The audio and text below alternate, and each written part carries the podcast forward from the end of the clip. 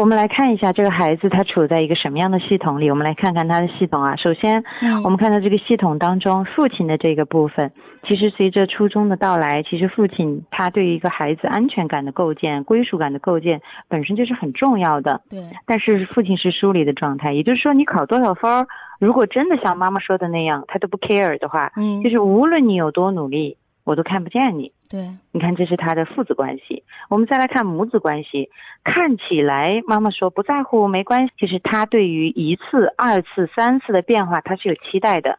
一个孩子，他对他的学习成绩有要求，他的背后一定是跟他关系最紧密的那个人的要求是密切挂钩的。嗯所以这是母亲的压力。从老师那里你会看到的是什么呢？老师觉得很吃惊，嗯对吧？根本不是这样，怎么会这样呢？因为老师对他也是不理解的。那同学呢？这里虽然没有提到，应该他很想证明证明给别人看，但他每次都证明不了。所以你看，这个孩子是不是深陷在了一个不良关系的泥淖当中？他都没有办法游刃有余，他在里面非常挣扎，他是非常焦虑、非常恐惧、非常害怕的，感觉到他的无力感了吗？就是没有人能帮他。对，别人都感觉到就是不可思议，你怎么会这样？这个观点其实给孩子是会有极大的伤害的。这本身就是一个压力，不应该啊哈。嗯是的，如果他确实是一个差一点的成绩，你就跟他说，哎，咱们就认可这个这个成绩哈，就是我们就是这样子，这样子也很重要。说到这里，我就会提到我的侄子嘛，我侄子他今年高考是考了六百九十二分。然后整个高三期间，其实从诊断性考试开始，他只有一针、零针，好像零针考的还比较不错。然后从一针开始，一次比一次都考得差，给我们这个家庭系统带来的是什么？就是说，不是说孩子的成绩他往下差下去，那么孩子就一定会很绝望，家庭就一定会觉得绝望，或者家庭就抱着一种无所谓的态度，他不是这样的。嗯，从他上高一开始，那我哥就有一个观点，就是你在学校的年级前一百名上下浮动一百名都是正常的，所以我们会。不是那么很 care 他的成绩发生了变化这件事情。他可以说他是在成都最好的学校里的实验班，对吧？嗯那他在这样的环境里面，就像我们认为的观点，就是这样的环境里每个孩子都很认真。名次的变化，从某种意义上面来讲的话，它不能说明什么，对吧？嗯因为大家都很强。嗯，那更重要的是，你在学习的过程当中，你有没有觉得有哪些地方就是知识点有问题，或哪个学科有压力？我记得他高一的时候，他就是化学，呃，就是他觉得化学和生物对他来说非常痛苦，他非常不喜欢学。我记得那阵他手骨折了，那个我去陪读了一个月，我就去给他做秘书嘛，因为他是右手，只要一做化学和生物的作业的时候，他姑姑，我们翻一下答案吧。我说好的。只要一说做数学题，我们来建个模吧。他的那个兴奋点都不一样，他的语文也不是很好，他的物理和化呃化学和生物都不够好，他是一个非常理科的孩子。但是在这种情况下，我嫂子叫我给他找专业的化学老师给他补课的时候，我哥哥就不同意。嗯我哥哥的观点就是，如果他发现这个学科他掌握不了，他就去研究这个学科到底怎么才能掌握了，还有三年的时间。如果到了高三他都还没有掌握了，那个时候再寻求外援。如果让孩子一开始就找外援的话，他就知道人生就只能走捷径了，所以就没有任何人让他去补课。他后面自己交了一些化学成绩比较好的朋友，慢慢的他的化学和生物就攻克了。呃，到了高三的时候，呃，一针、二针、三针，他的那个名次就从原来最好考过年级五十五名，然后慢慢到八十、一百、两百多，最差的三针考两百多名。在这个过程当中，每一次诊断性考试越临近高考，他的名次越差。嗯我记得我有一个好朋友看过我侄子的成绩，然后直接说：“那你就不用想了，他的语文太差，他语文年级排倒数。”三针考完以后，我哥说了一句话，我当时都有一种感觉，为什么他这么相信他的孩子？我感觉他会是一匹黑马。我说为什么呢？他说你观察过没有？他的所有学科除了语文，几乎都考过满分。什么叫做黑马？黑马一定是有实力的一匹马。说以我对他的情绪稳定度的了解，他的每个学科又都是学明白了的，那我觉得他成为黑马的可能性很大。你看哦，一针、二针、三针，没有任何一次诊断性考试给他补课，包括他的语文。其实他在高二的时候，我领他做过高三的语文题，我感受过他，他的基础知识没有什么问题，但他就是学不通，他就是不理解那个人文的部分。嗯但是到了高三以后，他看了大量的新闻，他会去听新闻，他会愿意去。有时候我们会聊一聊阅读文章当中那些小说，让他散文让他觉得特别奇葩的地方。但是我们都没有想过，包括有朋友给我推荐过一个，据说是语文教的很好的朋友，我去听了他的课，我去帮他听了，听完回来我想了一下，即便他讲的好像很清晰，但是他也没法给一个不爱读书的孩子，因为我这个侄子他是不爱读书的，他只喜欢做题，他是不喜欢读文学书籍的，嗯，他没办法给他肉，那你去学这些技巧意义有多大呢？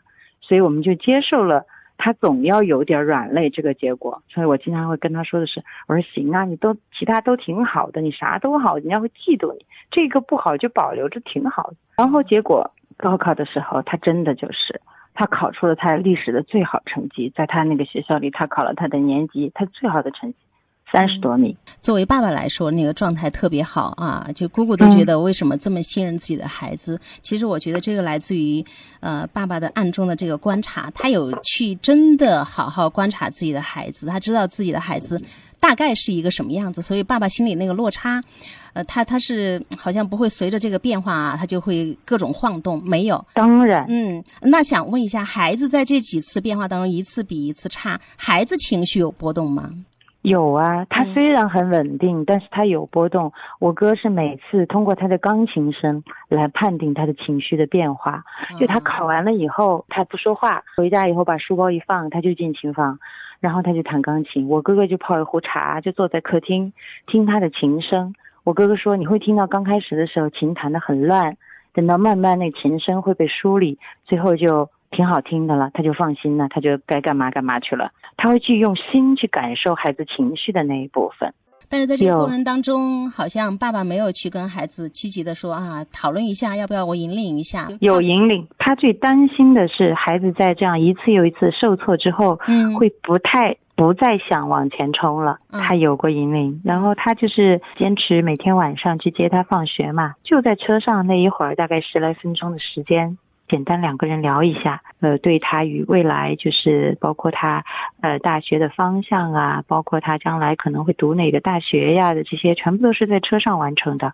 而且在车上他会不用不会从头说到尾，他会差不多把他要表达的说完，然后就结束，然后就把剩下的交给孩子。在他最害怕孩子退步的时候，他其实好像最早他是跟他聊，就是竞争是怎么来的。人类社会在竞争当中，就是刚开始人们是怎么去竞争的？比如说最开始是看体力，对吧？你摘的果子更多，你打的猎更多。后来随着这个人类社会的发展，那么社会的需求不一样了，然后竞争的这个需求点也发生了不一样。他是先跟他讲什么是竞争。然后呢，他才跟他讲，在竞争的过程当中，那么人的眼睛长在前面，你的眼睛只盯着前面的人，但是你如果往后看，你就知道你的身后还有多少人。他说，在最后的时候，大家都在拼命，都在拼命，你能保持住你的位置，或者说轻微的下滑，都表示你已经很不容易了。但如果你停下来的话，千军万马呼啸而过，就会踏着你的往前冲。他说，所以你看起来这种退步是没有意义的，但实质上这种退步恰恰是非常有意义的。他就是在肯定他的这些变化当中，告诉他，呃，你的这种坚持，你在继续的这个部分，它是有意义、有价值的，而不是说他的名次从十名到二十名到三十名到五十名到一百名到两百名那种非常可怕的感觉，就是恐惧的，一直在走向崩溃的那种东西。他对孩子的信念感构建是非常重要的。孩子有可能就是觉得，好像我这么努力，这个过程我已嗯经做足了，为什么结果还是这样？有时候孩子可能真的会陷入我放弃了，我崩溃了，我有点绝望了。但是爸爸给他提炼出来，其实这个相当有意义。就很多孩子可能就打游戏了，因为放弃是一件非常容易的事，分分钟，因为努力是这么的艰难，所以我就会提到我的侄子，他其实就在一个非常舒服的系统里，他的妈妈只负责他的生活这个板块，而且对他很好的照顾，在学习上对他有期待，但是一般不干涉他。教育的这个板块，他的爸爸和他有很好的链接，我和我妈妈给他足够的爱。他三针，我妈妈以为他只考了四百多分，但是那天我妈妈做了最好的菜，然后我妈妈说的是，啊，幺二不管你考多少分，然后你开心你健康就是奶奶最喜欢的，就是不会因为他考差了来分析他为什么差了，来告诉他怎么去提高。我们在他的所有变化里最关注的是他的情绪。你看我们刚才看那个孩子，那个十三岁的初一的孩子。他进入到陌生的环境，升到一个呃初中一年级，要适应新的班主任、新的老师、新的学科，而且到了初中，他是比小学难得多。进入这样一个陌生的氛围里面，但是爸爸是疏离的啊，妈妈是焦虑的，你可以这样理解吧？然后老师对他是不信任的，同学是不了解他的，他没有归属感，他也没办法获得被肯定，所以他非常着急，他很想找到自己的位置。他现在处在一个非常苦闷的状态下，所以这个时候恰恰就是我们父母要保持稳定性，啊，要接得住他情绪的时候，而不是担心他的成绩一次又一次下滑，我们该怎么去处理他成绩的时候。